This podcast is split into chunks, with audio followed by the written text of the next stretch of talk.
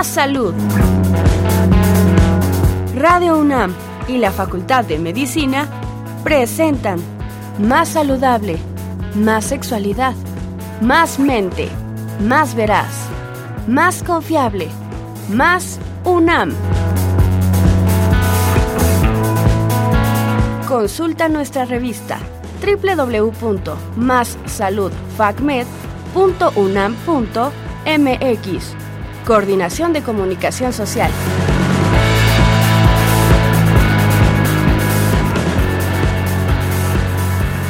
Buenas tardes, muy buenas tardes a toda nuestra audiencia que nos escucha en Radio Universidad Nacional Autónoma de México y nos sigue en vivo a través de Facebook y YouTube. Bienvenidas y bienvenidos todos a Más Salud. Yo soy Alejandro Godoy, profesor de la Facultad de Medicina, y es un gusto compartir este espacio de divulgación de la ciencia con todos ustedes. El programa de hoy se titula Día Mundial de la Diabetes. Seguramente todos hemos escuchado a través de los medios de comunicación, de la publicidad, constantemente este término médico, este término de una enfermedad, pero ¿sabemos realmente qué ocurre y por qué es tan frecuente? La diabetes mellitus es una enfermedad de origen multifactorial que puede afectar muchos órganos vitales y que cada año ocasiona la muerte de un gran número de mexicanos y de mexicanas. Se caracteriza por la alteración de la hormona llamada insulina, ya que no se produce en la cantidad suficiente o de forma adecuada para metabolizar el azúcar. Para hablarnos de todo esto, de este tema tan importante, contamos con dos invitadas, que con mucho gusto presento a ustedes. Nos acompaña la doctora Elvira Sandoval Bosch, quien es licenciada en Dietética y Nutrición por la Escuela de Dietética y Nutrición del ISTE. Realizó su especialidad de educadora en diabetes en la Federación Mexicana de Diabetes. Es maestra en Ciencias de la Salud con campo principal de estudio en epidemiología, además de obtener el área menor de medición y evaluación. Es candidata a doctora en ciencias de la salud con énfasis en epidemiología y actualmente estudia el doctorado en salud pública. Además de todo ello, es docente de la Facultad de Medicina de la UNAM en el Departamento de Salud Pública y en el posgrado de Antropología Física de la Escuela Nacional de Antropología e Historia. Actualmente, y también muy importante, es coordinadora de la licenciatura en Ciencias de la Nutrición Humana en la Facultad de Medicina de la UNAM. Y además contamos con la presencia de la doctora Ana Lilia Rodríguez Ventura, quien es pediatra endocrinóloga con dos posgrados en diabetes por parte de la UNAM y de la Universidad de Harvard. Además, es académica de pregrado y posgrado de la licenciatura de médico cirujano de la Facultad de Medicina y del Instituto Nacional de Perinatología Isidro Espinosa de los Reyes. Coordina, además, el programa SACB para prevenir y tratar adiposidad y diabetes en la familia. Y es miembro del Sistema Nacional de Investigadores. Así es que Imagínense la clase de exponentes que tenemos el día de hoy, a la cual felicito y me honra poder entrevistarles. Doctoras, es un placer tenerlas en nuestro programa. Muy buenas tardes, ¿cómo están? Bien, muy buenas tardes. Para nosotras es un gusto estar aquí siempre en nuestra casa de la UNAM. Muchas gracias. Elvira, ¿cómo te encuentras? Hola Alejandro, muy bien, muy contenta de poder compartir eh, un espacio con ustedes y sobre todo poder hablar de un tema tan importante con nuestros radioescuchas eh, sobre lo que es la, diabetes, cómo prevenirla, cómo tratarla y recordar que eh, hay vida, una vida muy feliz aún cuando se tiene diabetes. Entonces, compartir estos temas siempre es muy reconfortante. Claro que sí, muchísimas gracias. Estamos en vivo les recordamos todo esto para que no olviden mandarnos todos sus comentarios, hacer sus preguntas, eh, decirnos sus dudas por medio del chat de esta transmisión o a través de los teléfonos en cabina de Radio UNAM, que son el 55 36 89 89 o el 800 505 26 88. Y también nos pueden escuchar desde www.radio.unam.mx X. Y aquellas personas que nos siguen a través de YouTube Las invitamos a que se suscriban a nuestro canal y estén pendientes de nuestras transmisiones. Muchísimas gracias a todos y comenzamos. Comenzamos haciendo algunas preguntas que me parecen fundamentales. ¿Qué es la diabetes mellitus? Elvira o Ana Lidia, quien quiera contestar. Bueno, gracias, doctora Elvira. Eh, la diabetes mellitus es una enfermedad crónica que no tiene cura, pero que se puede controlar y que consiste en que se elevan las concentraciones de glucosa en la sangre. Lo normal es de 70 a 99 miligramos por decilitro. De 126 o más en dos ocasiones diferentes, con 8 horas de ayuno, se consideraría que la persona tiene diabetes. Y de 100 a 125 miligramos por decilitro, con 8 horas de ayuno, se consideraría un estado prediabético que se conoce como glucosa anormal en el ayuno. Entonces, estas elevaciones en la concentración de glucosa en la sangre con el paso del tiempo, si la persona no se controla adecuadamente, pues le va a generar varias complicaciones a nivel microvascular y macrovascular. Muchas gracias. Ahora bien, Elvira, hemos estado escuchando muchas veces este término. Yo por lo menos lo he escuchado constantemente y en muchas situaciones, ya sea familiares, ya sea en transporte público, no, pues que creo que tengo diabetes o me dijeron que tengo diabetes, pero no sé realmente porque yo me siento muy bien y yo no tengo ese problema. ¿Qué ocasiona realmente la diabetes y cuáles son los factores de riesgo?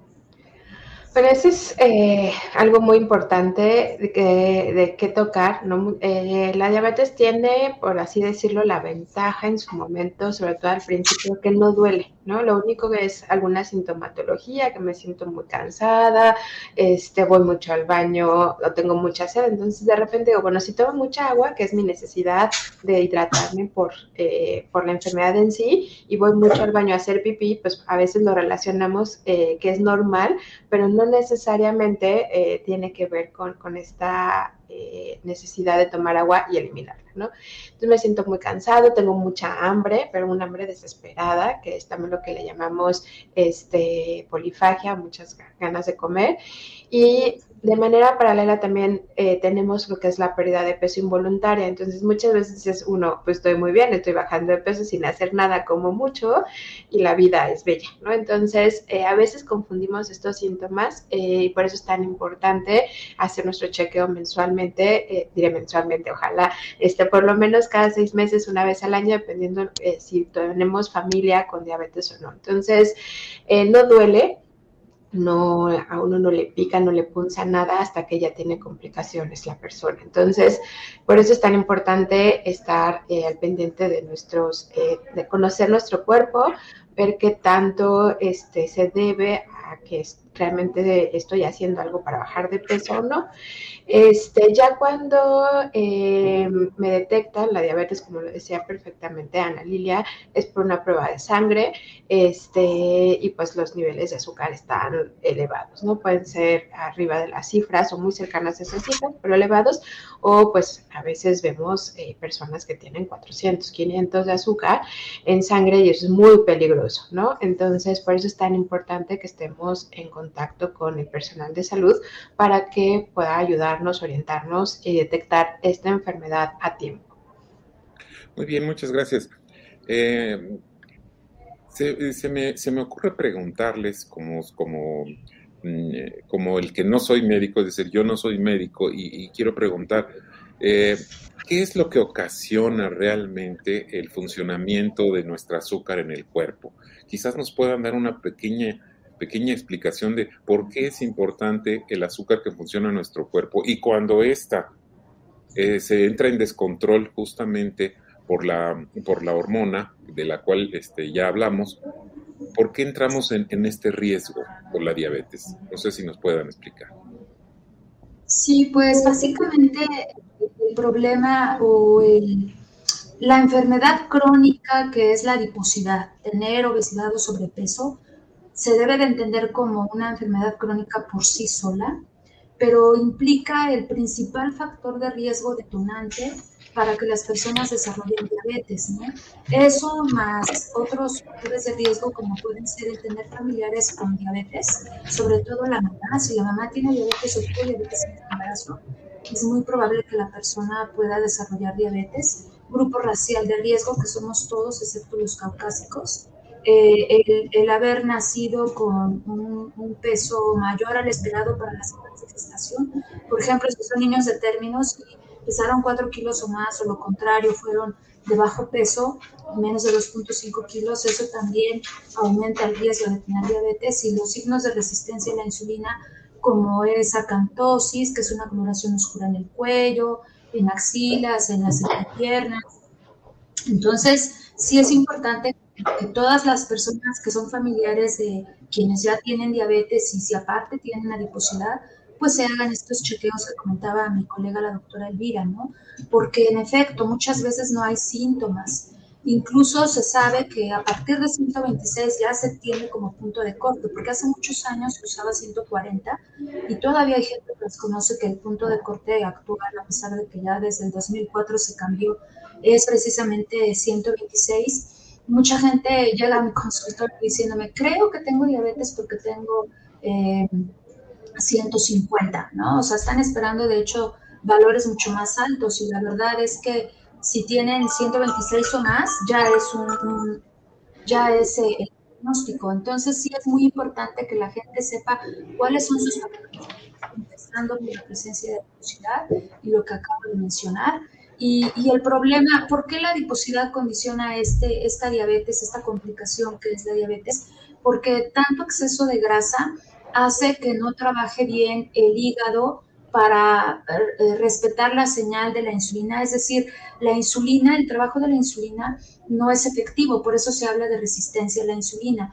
Y por otro lado, el páncreas, la célula beta del páncreas empieza a dejar de producir eh, suficiente insulina y justo cuando ya se, se, combinan esos dos factores, que por un lado la insulina que produce el cuerpo ya no está haciendo su trabajo de, de forma ideal, ¿no? Al, al, tener que actuar con la célula del hígado, del músculo, y por otro lado, eh, ya la célula beta no está, está perdiendo esa capacidad de producir insulina.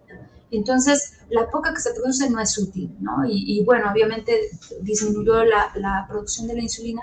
Entonces, esos dos factores se comparten y se manifiesta eh, precisamente la diabetes, ¿no? Eh, antes de eso, pues están los estados diabéticos que en mi opinión sería muy importante que los detectáramos también en las personas que ya tienen factores de riesgo, porque las diabetes cuando se diagnostican muy a tiempo, se ha visto recientemente aunque baje el 15% del peso inicial las personas, incluso se puede revertir el problema. O sea, en el sentido de que pueden estar las personas viviendo sin medicamentos, ¿no? Pero obviamente no por ello decir, ay, ya me curé, ya puedo hacer lo que quiera, ¿no? Sino, obviamente eh, eh, implica cambiar, mejorar nuestro estilo de vida y mientras ellos lo mantengan y mantengan esta pérdida de peso del 15%, probablemente no van a requerir medicamentos en mucho tiempo. Y yo creo que eso es algo muy importante que la población debe de saber, porque desgraciadamente, no me dejará mentir mi colega, la doctora Elvira, muchas veces los pacientes entran en negación, no quieren aceptar que tienen diabetes y eso retrasa mucho eh, la oportunidad de que ellos, eh, mejorando su estilo de vida, precisamente no necesiten de medicamentos, ¿no? O que se controle bien, aunque los necesiten, a lo mejor son bajas dosis y se pueden controlar muy bien su diabetes. Entonces, sí, sí, sí me gustaría mucho que quedara el mensaje para la audiencia de que no es una condena el diagnóstico de diabetes. O sea, si ellos se informan bien, si se apoyan de educadores en diabetes, de sus médicos, de sus nutriólogos, incluso de sus psicólogos, seguramente van a aprender a vivir con su diabetes sin que les cause mayor complicación, ¿no? Porque finalmente el temor son las complicaciones agudas y crónicas de la diabetes, ¿no? Entonces, sí es muy importante que la gente sepa eso. Y yo celebro que a nivel internacional ya estén precisamente enfocándose tanto en la protección de factores de riesgo cardiovasculares cuando se tiene diabetes, como también en el pesocentrismo, ¿no? Que es bajar de peso, porque de verdad que es una maravilla ver a nuestros pacientes que una vez que bajan de peso, más o menos se ha calculado el 15%, pues sí, se revierte, se para el problema de la hiperglucemia sin necesidad de que estén tomando medicamentos. Muy interesante. Hace rato Elvira nos mencionó algo que a mí me gustó mucho escuchar, que fue el asunto de que se puede tener una vida plena, una vida feliz, a pesar de tener esta enfermedad. Claro que implica todos los cuidados que nos están mencionando. Elvira, yo quiero preguntarte, en todos los casos eh, es hereditario o, no? ¿Cómo, ¿Cómo se puede diferenciar y dividir? A ver, ya, todos mis, familiares este, tienen diabetes, yo voy a tener diabetes. ¿O no? ¿En qué porcentaje? Platícanos un poco de esto, ilústranos, por favor. Ay, Alejandro, este, pues digamos que eh, la herencia tiene, es un factor, ¿no? Pero no es la predisponente, no porque mi papá o mi mamá tienen diabetes quiere decir que automáticamente yo la voy a desarrollar. Eh, pero si ya es una, un foquito que decimos, si ya tengo papá, mamá y abuelitos con diabetes, es importante que yo me cuide, ¿no? Eh, que cuide mi alimentación, que cuide mi peso, que cuide mi entorno, para que de esta manera no, no desarrolle la enfermedad. No es una sentencia, pero sí digamos que le estamos apostando si no tenemos el eh, cuidado de nuestro medio ambiente y de nuestros hábitos.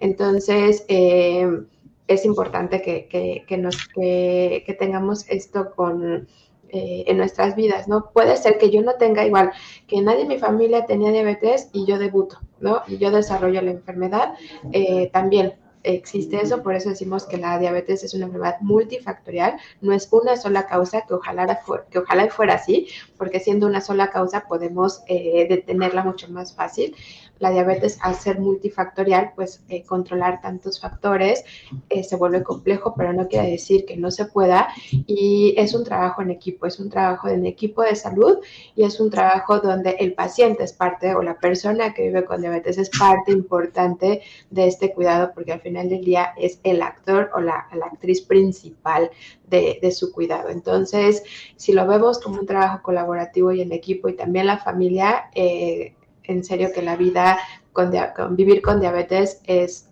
vivir este pleno. A, propósito, eh, Elvira, yo te quiero preguntar, ya que yo conozco que eres este, muy especialista en nutrición, que coordinas esta licenciatura en nuestra facultad, eh, quiero hacerte una pregunta. ¿El consumo de refrescos o bebidas azucaradas puede detonar este asunto? O, simplemente cualquier tipo de comida que tenga exceso de grasas o de azúcares nos va, nos va a proporcionar, va a ser factor de riesgo para tener esta enfermedad. Esa es una excelente pregunta, Alejandro, y creo que eh, er, voy a retomar algunas cosas que, de lo que hizo comentario Ana Lilia. Eh, directamente así, el refresco y los jugos eh, con el desarrollo de diabetes, pues es un factor más. Digamos que le seguimos poniendo piedritas a la bolsa, ¿no?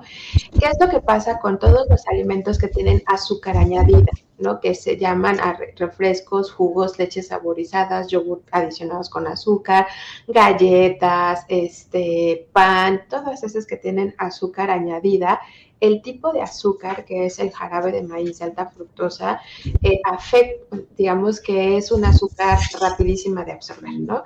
Entonces, eso es lo que favorece el exceso, ¿sí? El organismo no sabe qué hacer con ese exceso. Bueno, sí sabe qué hacer y lo que hace es transformarlo en grasa. Entonces, esa cantidad extra que comemos de energía en forma de azúcar añadida, el organismo lo transforma en grasa. Y si recordamos nuestro cuerpo, cuando comemos un poquito más, ¿dónde se guarda esa grasa?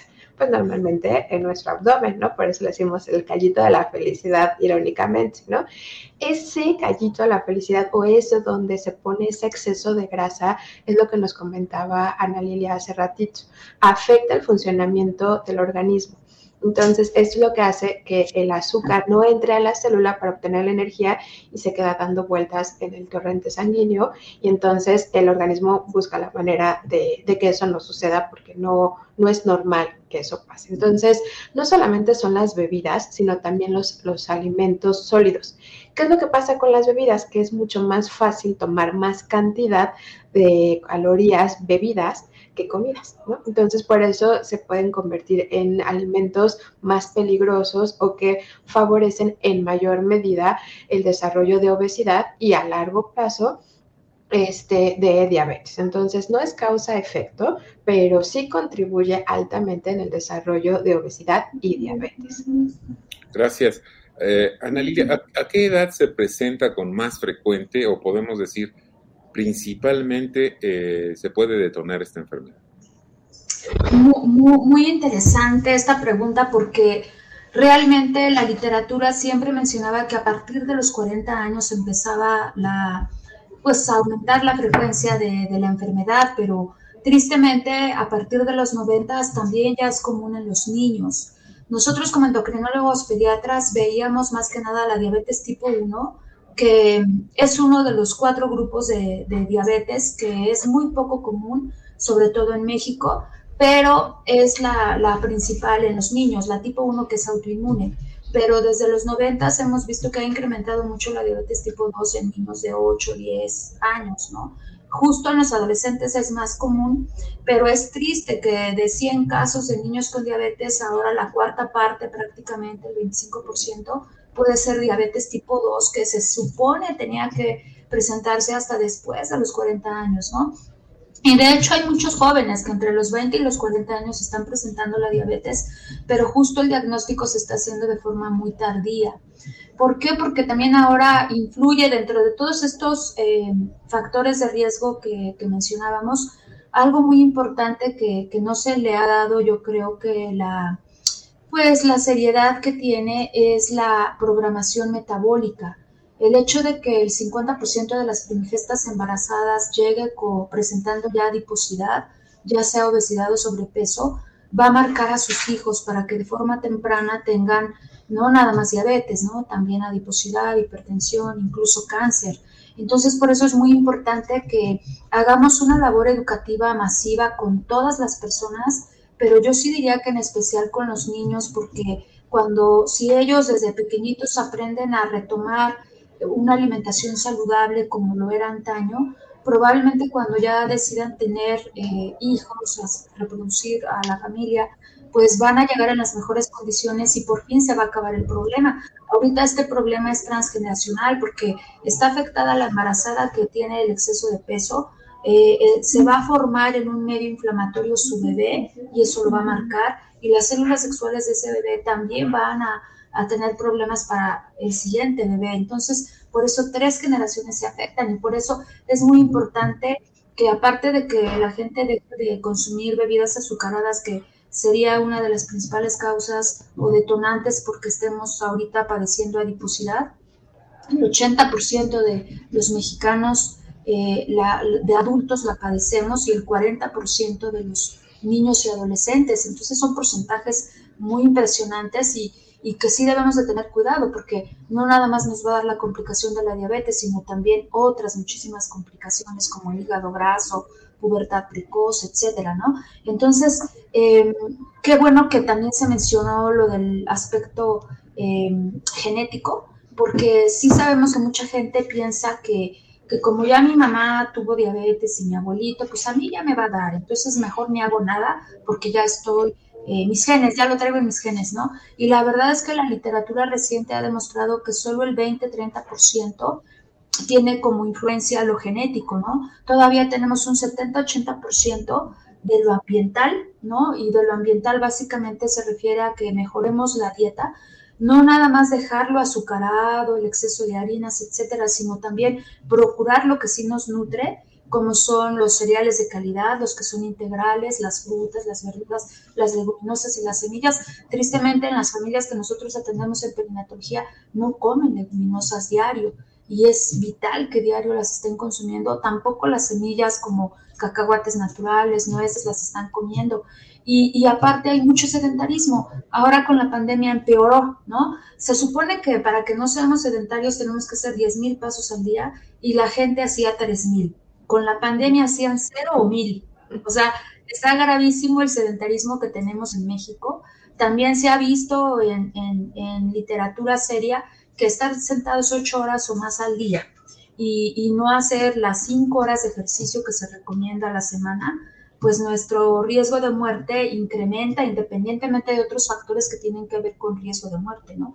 Entonces, eh, sí es muy importante que los mexicanos mejoremos nuestro estilo de vida, pero yo creo que, que, mi colega Elvira no me dejará mentir, mucha gente sí lo llega a entender, ¿no? Cuando les explicamos y les damos la información y la educación, pero este estilo de vida tan apresurado que tenemos los mexicanos, entre el transporte, los trabajos, absorbentes, etcétera, no da tiempo para que la gente se cuide, ¿no?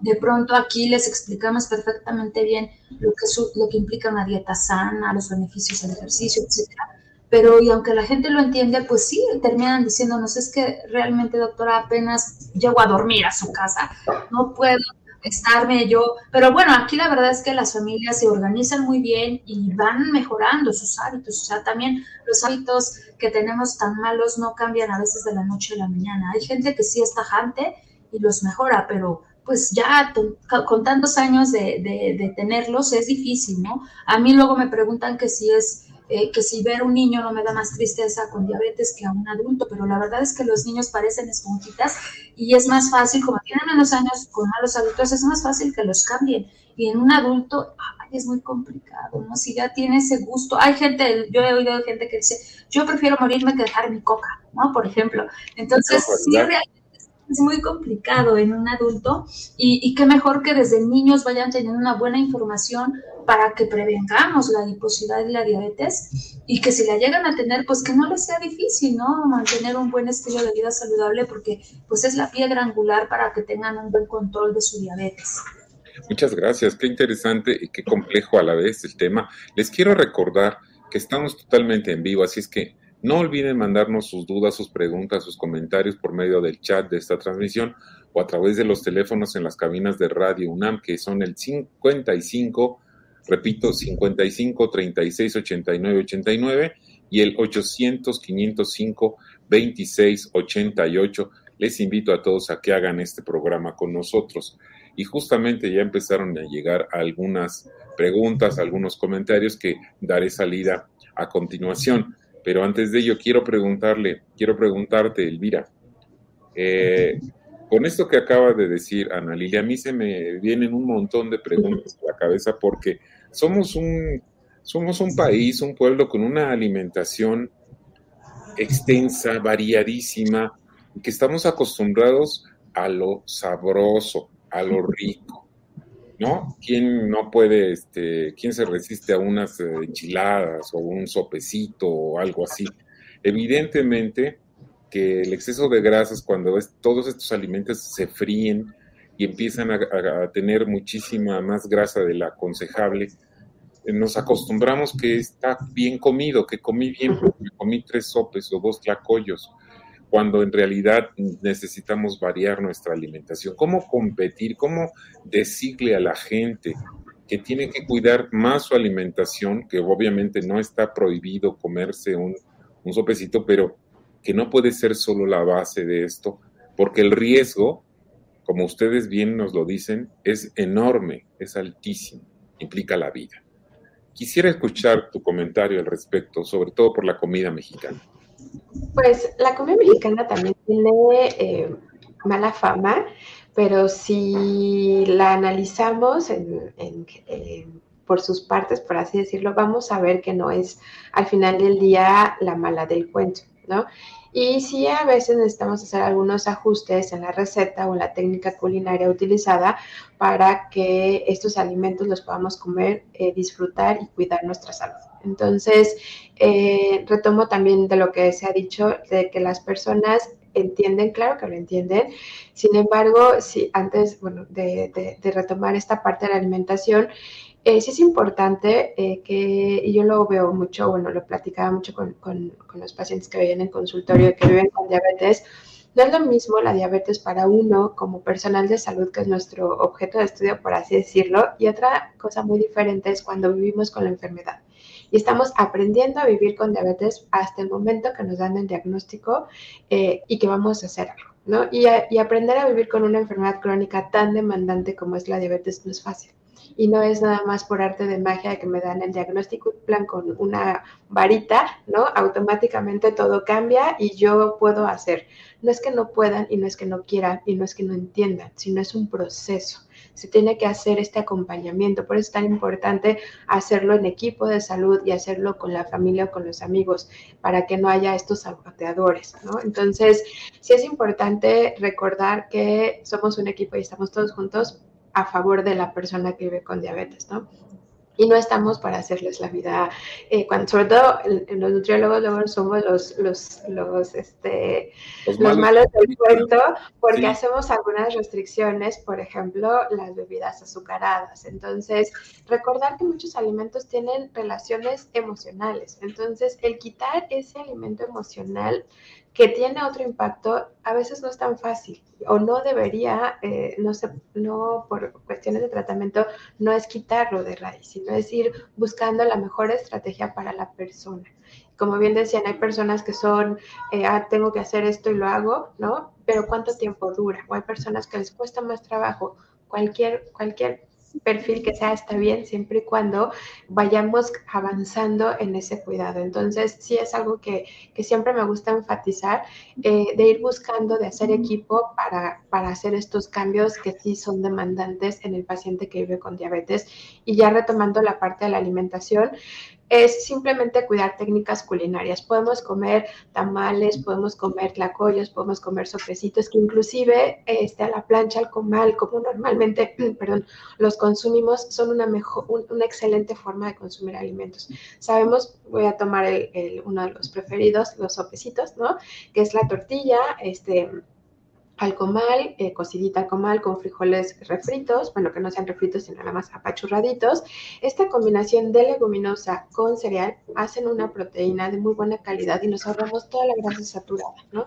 Y le podemos poner nopalitos, entonces todavía estamos agregando otro beneficio, estamos teniendo una mejor eh, forma para alimentarnos de calidad sin necesitar otros grupos de alimentos como extra, como la, la grasa, ¿no? Entonces, tampoco estamos peleados con la grasa, tampoco decir que jamás en la vida van a comer crema o jamás en la vida van a comer mayonesa o olvídense de, de voltearlo a ver.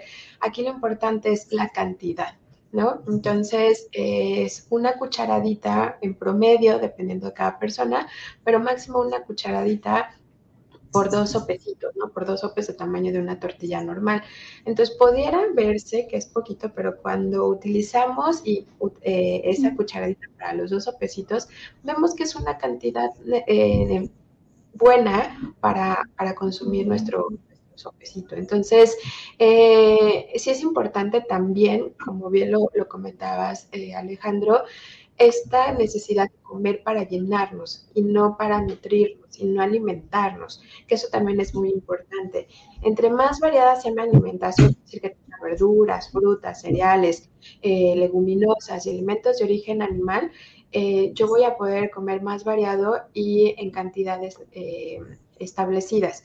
Si yo me quiero alimentar solamente a partir de puros tacos o puros sopes o inclusive puras este, hamburguesas, eh, voy a necesitar comer más para poder cubrir esa, esa saciedad. Entonces, es importante comer plenamente, o sea, hacer atención cuando comemos, que eso es muy importante para no comer ni de más ni de menos, sino comer lo que necesitamos y sobre todo poner atención cuando uno ya se siente satisfecho, no lleno.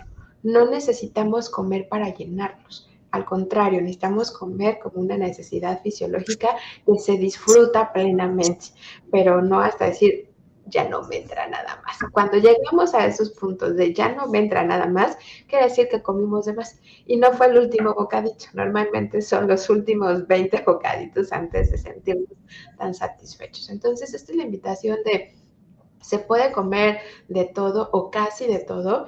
Eh, lo importante es el equilibrio, la variedad y la combinación de los alimentos. Y recordar que el plan de alimentación en las personas que viven con diabetes no es igual para todos habrá personas que puedan comer más cosas que otras, porque así es su enfermedad. Somos, somos personas variadas que tenemos una enfermedad en común, pero la enfermedad no se expresa de la misma manera en cada persona. Entonces, por eso es importante que el plan de alimentación que ha sido prescrito para la persona sea para la persona y no andemos compartiendo el plan. Mejor compartan el teléfono de su nutriólogo que les ha funcionado muy bien y eso le va a dar mejores resultados. Muchas gracias a las dos. Hasta aquí vamos muy bien y quiero dar salida a algunos comentarios y preguntas que ya han llegado y a las cuales agradezco muchísimo. Por ejemplo, Alicia Reyes Guzmán dice, excelente, eh, soy del programa SACBEC, les, les, manda saludos. Luego dice Saker Nelvik, manda saludos y quisiera saber si una persona sin sobrepeso ni historial en la familia puede tener diabetes. ¿Qué nos pueden decir? Sí, sí, definitivamente sí puede tener diabetes, ¿no? Personas incluso delgadas y que no tengan antecedente familiar de diabetes lo pueden tener porque, como bien ya se mencionó, o sea, esto es algo multifactorial. Influyen hasta desde la historia que se tuvo perinatal, ¿no? Si a lo mejor esa persona nació con un alto peso o al contrario muy bajo peso, o a lo mejor su mamá tuvo diabetes gestacional y nunca lo supieron, porque también hay muchas embarazadas que pueden estar con diabetes gestacional y uno nada más lo puede intuir que la tuvo porque a lo mejor el hijo nació muy grande, ¿no? De cuatro kilos o más. Entonces, eh, eso o que esté con mucho estrés, eh, realmente los aspectos psicosociales también influyen mucho.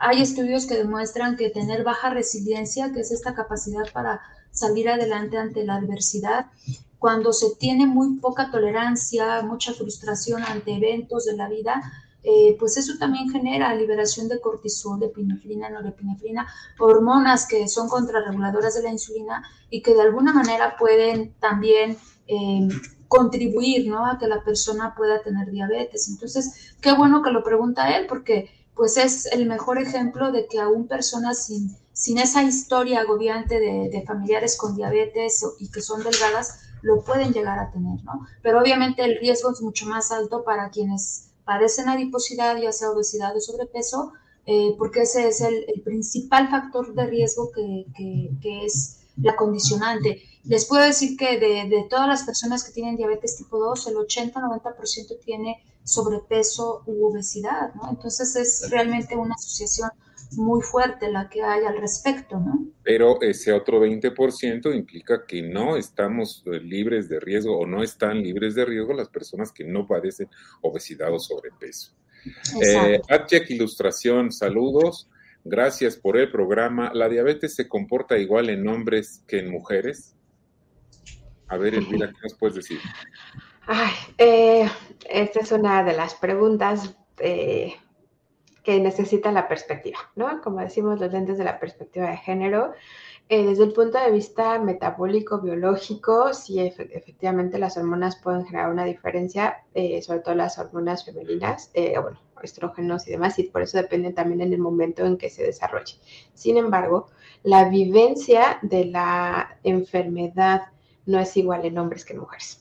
Entonces, ahí sí hay una disparidad en el acceso, en la atención y en los cuidadores no solamente durante la enfermedad, sino también cuando se presentan complicaciones que pueden llegar hasta la postración en casos muy, muy graves, ¿no? Entonces, la vivencia de la enfermedad entre hombres y mujeres sí es diferente, es más desfavorecedora o pone en un estado de vulnerabilidad a las mujeres. Eh, sin embargo, el diagnóstico normalmente es más temprano en mujeres que en hombres, porque sabemos que los hombres eh, van atención o buscan atención. Eh, en el área de la salud ya de manera tardía. Entonces, muchas veces la atención o, el diagnóstico de un hombre es tardío y a veces es con la complicación, ¿no? Estamos diagnosticando al mismo tiempo una complicación eh, de diabetes al mismo tiempo de la enfermedad, justamente por este tiempo, ¿no? Las mujeres eh, se, ha, se, ha, visto y lo vivimos, es mucho más fácil que vayan atención clínica o atención de salud y por eso pueden ser detectadas a tiempo. Sin embargo, los cuidados en familia y en la sociedad no son iguales. Entonces, aquí también una invitación y que tiene que ver con el Día Mundial de la Alimentación, la alimentación el Día Mundial de la Salud y, de, la diabetes, es este acceso, que es lo que está proponiendo la, este, la Organización Mundial de la Salud, es que todos tengamos el acceso por igual, sin importar sexo, creencia, raza o lo que sea, y que todos tengamos los mismos cuidados y sobre todo todos tengamos la misma información, que es justamente el lema de este año, ¿no? La información para todos y que todos tengamos este, como de alguna manera, eh, la misma información, los mismos cuidados y la, misma atención. No porque es un problema biológico, ¿no? Eh, quiere decir que la, la vivencia social, familiar, no tenga esta disparidad. Entonces, Sí, eh, y también retomo esto justamente por lo que también comentaba este, Ana Lilia, de la programación eh, fetal, ¿no? O esta programación del embarazo, entonces se le da más responsabilidad a la mujer y o más culpabilidad de que si entonces los hijos tienen diabetes es por su culpa, porque durante el embarazo no se cuidó o no tuvo los medios y no es así. Recordemos que la alimentación tiene que ver con el medio ambiente. Entonces es eh, preguntarnos por qué una embarazada no tuvo acceso a una alimentación correcta. ¿A quién se favoreció esa alimentación? ¿Hubo problema económico o hay alguna tendencia eh, social que no favoreció eso. Entonces, sí es importante reflexionar que la vivencia de una enfermedad no solamente es algo biológico, sino que tiene que ver con un contexto. Y la diabetes es una enfermedad que nos da mucho que observar en este sentido. Y la invitación es cuidémonos todos y cuidemos a todos sin importar sexo o preferencias. Muchísimas gracias, muy bien dicho. Eh, yo quisiera darle salida a todos los comentarios que nos están llegando, así es que voy a rogarles de manera muy respetuosa con respuestas porque ya tenemos bastantes comentarios. Eh, muchas gracias a Mari Carmen Calvillo que manda saludos. Adriana González pregunta, buenas tardes, puede ser algo obvio, pero nunca me ha quedado claro cuál es la diferencia de los tipos de diabetes. ¿Podrían explicarlos? Gracias. Ojalá que nos puedan hacer brevemente esta explicación. Adelante. Sí, muy buena tu pregunta, Adriana. Eh, se considera que hay cuatro grupos de diabetes, pero el más común es la diabetes tipo 2. El 90-95% de todas las diabetes corresponde a la tipo 2.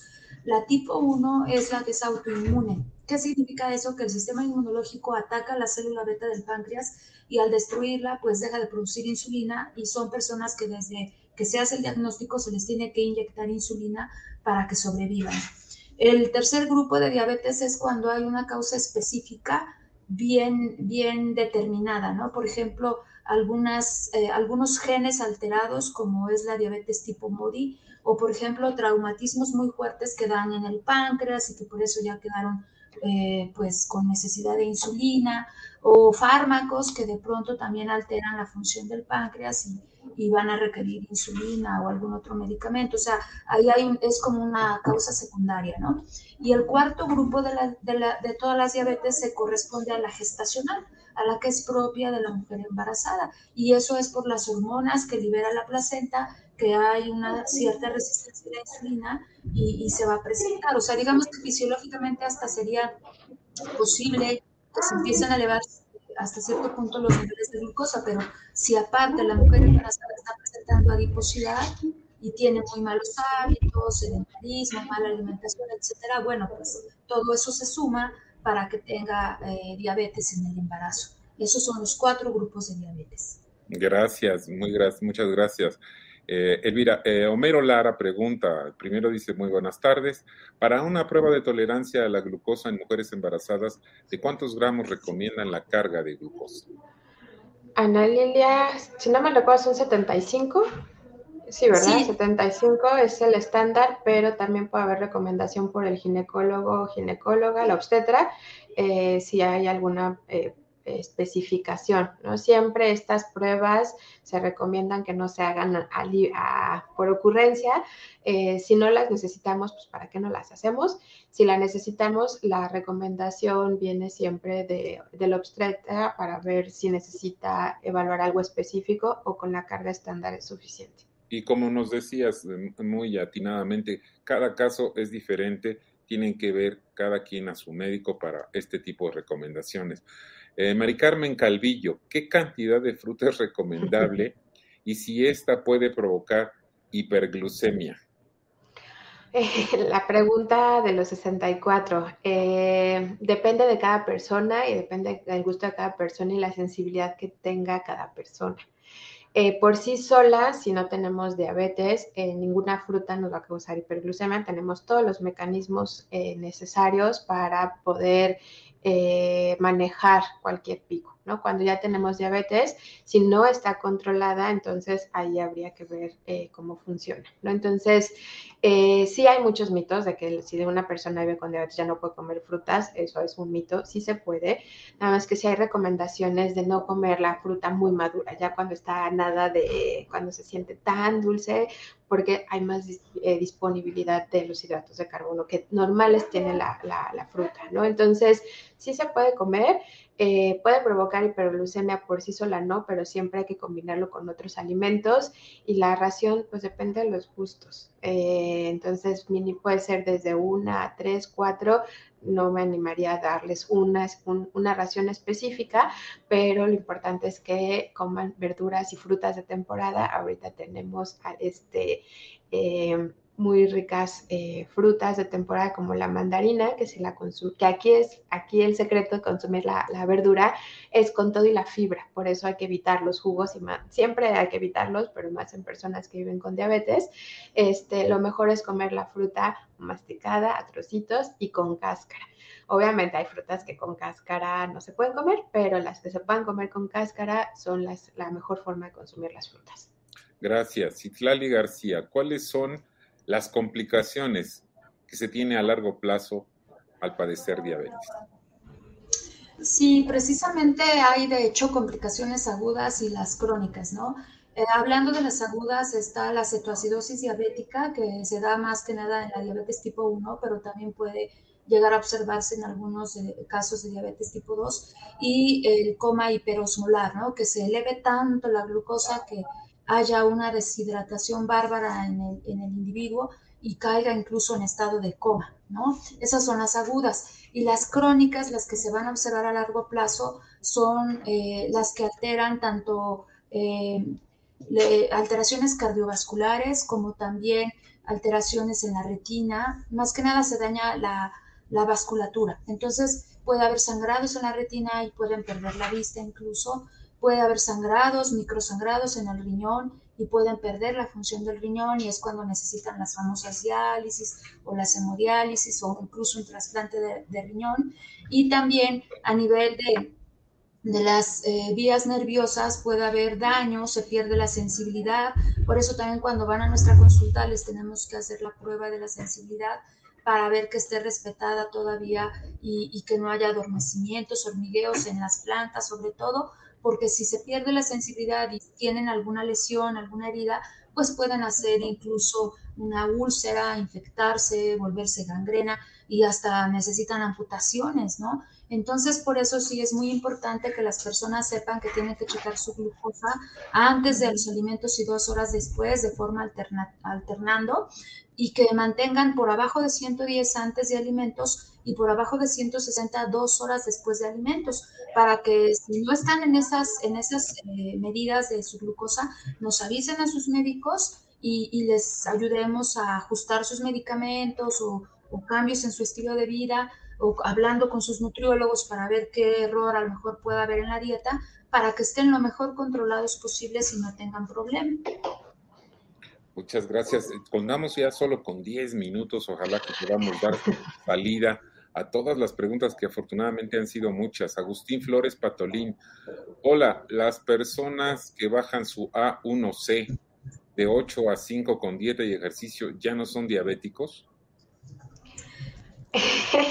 Recordemos que la diabetes no se cura, se controla y podemos vivir mucho, mucho, mucho tiempo con la diabetes controlada. Entonces, eh, es importante recordar y muchas felicidades a la persona que haya bajado sus niveles de hemoglobina glucosilada de 8 a 5 y se mantenga en ese control. Muchísimas felicidades, quiere decir que ha hecho un gran esfuerzo y ha, y ha cambiado mucho en su estilo de vida. Muchas felicidades, siga así, por favor. Saker Nelvig hace un comentario que voy a darle leída rápidamente. Qué importante la diferencia entre comer para satisfacerse y no para llenarse. Muy bien, muchas gracias. Octavio Hernández. Doctora Sandoval, ¿y las ayudas de Oaxaca es un platillo saludable? Yo lo único que le quitaría a las clayudas de Oaxaca es el asiento y este, de preferencia eh, que nada más sea con un tipo de carne, ¿no? Esta que es el tasajo enchilado con el queso y el tasajo eh, natural es demasiada eh, proteína de origen animal. Entonces, quitándole el asiento, favoreciendo más quesito y evitando que tenga tanta, tanta, tanta carne, puede ser una buena opción. Y recordemos que la tlayuda es una tortilleta, pero muy delgadita. Entonces, puede ser una opción y si le ponemos el aguacate tradicional y sobre todo le ponemos verdura a esa tlayuda, podría ser un excelente platillo. Ya y haciendo la, la, breve aclaración de que el asiento no es que le quiten un banco para sentarse, sino la grasita que se le pone antes, se, se, llena con, con, grasa previa y después se le ponen los alimentos, ¿verdad? Y, esa grasita es manteca requemada, entonces por eso no es nada, nada recomendable. Muy bien. Nailu, buena tarde. ¿Hay alguna edad máxima como límite para tener diabetes? No, en realidad no. O sea, de hecho, conforme más aumenta la edad, es mayor el riesgo, ¿no? De, diabetes, porque pues es una enfermedad crónica degenerativa. Lo grave es que ya se está dando pues desde la niñez, ¿no? Lo, estamos viendo en los niños y eso es lo que nos, nos, nos llena de preocupación. Yo, yo, a mí me gustaría agregar rápidamente algo de la hemoglobina glucosilada A1C. Eso es también parte importante de, de la vigilancia de un paciente que vive con diabetes. Lo ideal para decir que está bien controlado es que tenga abajo de 6.5 entonces, Agustín, su pregunta que hizo, pues está bien informado. De 8% obviamente significaba que estaba mal controlado, 5% es que está bastante bien controlado. Y, y, es importante que sepan que eso no es que ya se curaron, sino que simplemente están bien controlados, eh, a excepción de las personas que llegan muy, muy a tiempo con su diagnóstico, que bajan el 15% de su peso basal, porque incluso también la cirugía bariátrica lo ha probado que cuando bajan tanto tejido adiposo, sí puede eh, vivir la persona muchos años sin necesidad de medicamentos, pero lo mismo, o sea, no, no, no decir, ah, ya como pasteles y todo lo que quiera porque ya me curé, no, o sea, mientras ellos pues, mantengan su estilo de vida saludable, ejercicio, dieta saludable, etcétera, pues no van a necesitar probablemente medicamentos a corto plazo, ¿no? Pero obviamente es una persona que se tiene que seguir vigilando y no pensar que ya se curó. Muchas gracias. Ismael Malváez hace un par de comentarios. Hola, buenas tardes, gracias por la información. Llevo ya varios años con triglicéridos altos. Ni con medicamentos he podido bajar los niveles que me recomiendan hacer. Hago ejercicio, gracias. Y además dice que eh, tiene antecedentes hereditarios significativos de diabetes. ¿Alguna recomendación breve que le pueden hacer, por favor? Pues aquí la invitación es que bueno que haga ejercicio, ¿no? Habría que ver si la frecuencia, la intensidad del ejercicio es suficiente, necesitamos aumentar o ajustar la rutina de ejercicio.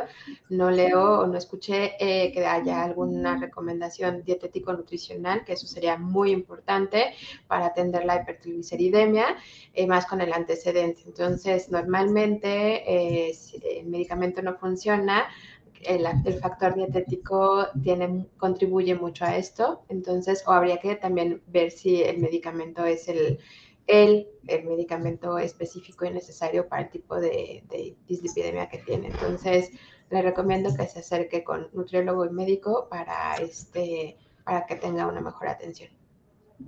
Gracias. Eh, yo tengo una pregunta que me ha estado surgiendo, por ejemplo, eh, las personas que fuman, que tienen eh, el hábito del tabaquismo, ¿es, es eh, factible que esto aumente su posibilidad de tener diabetes?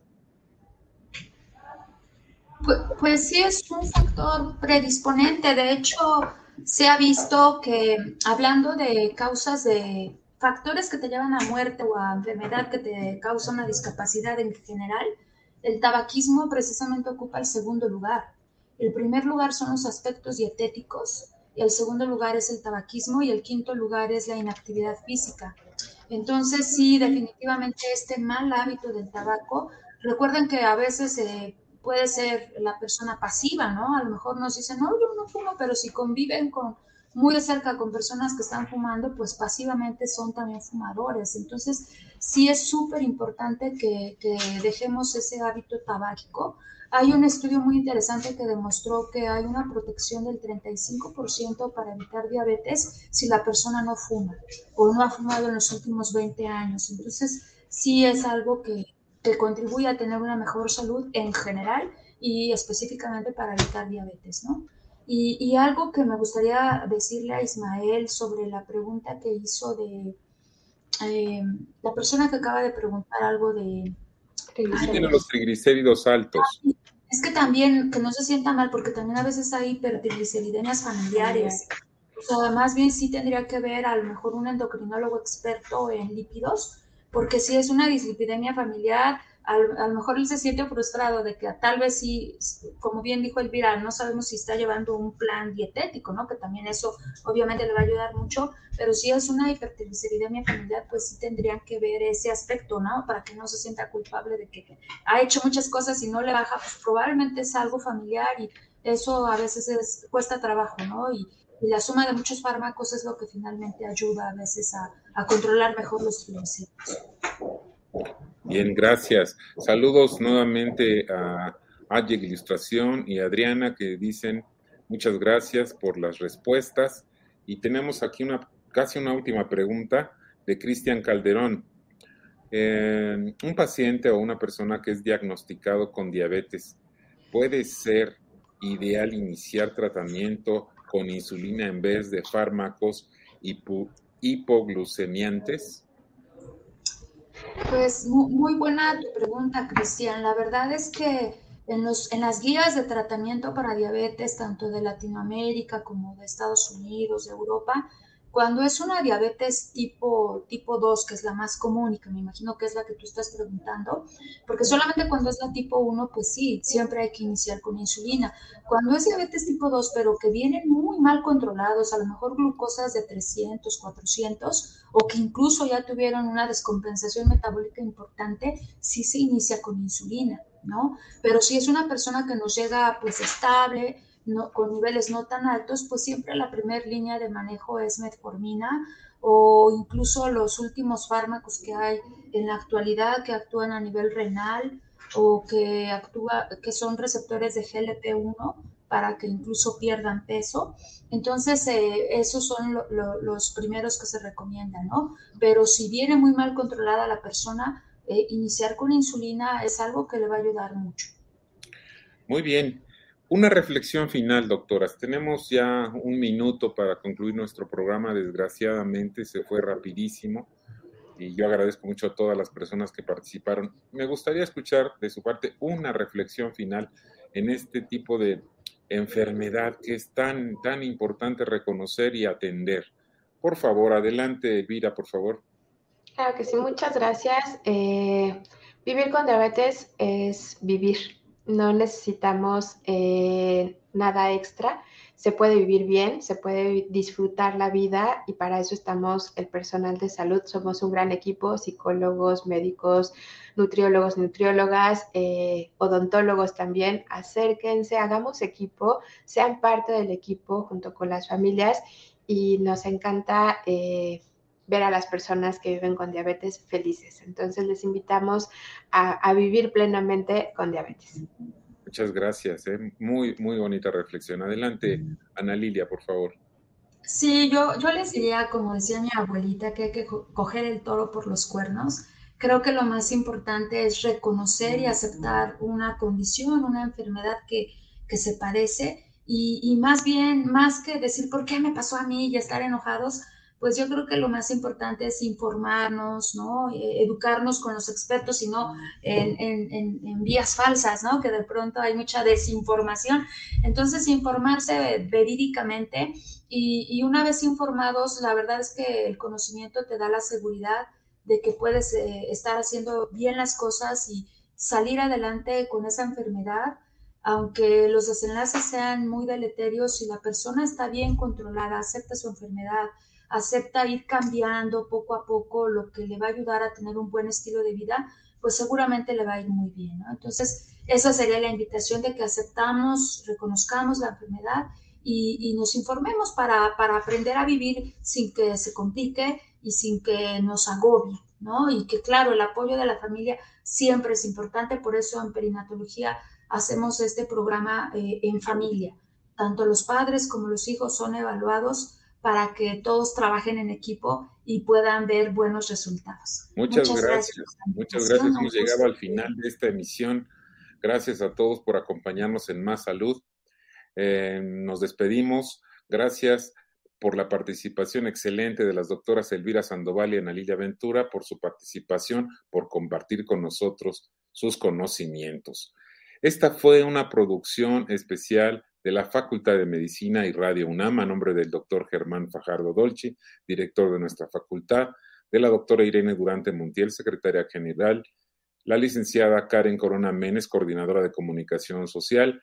En la producción agradecemos a Pamela Gómez, a Samantha Cedeño, a Erika Lamilla. En los controles técnicos, Socorro Montes se despide de ustedes, Alejandro Godoy. Gracias, que tengan una excelente tarde.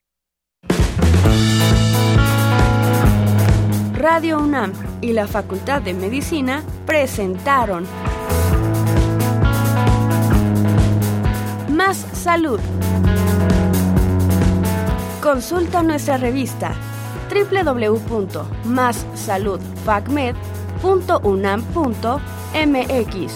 Coordinación de Comunicación Social. Más UNAM.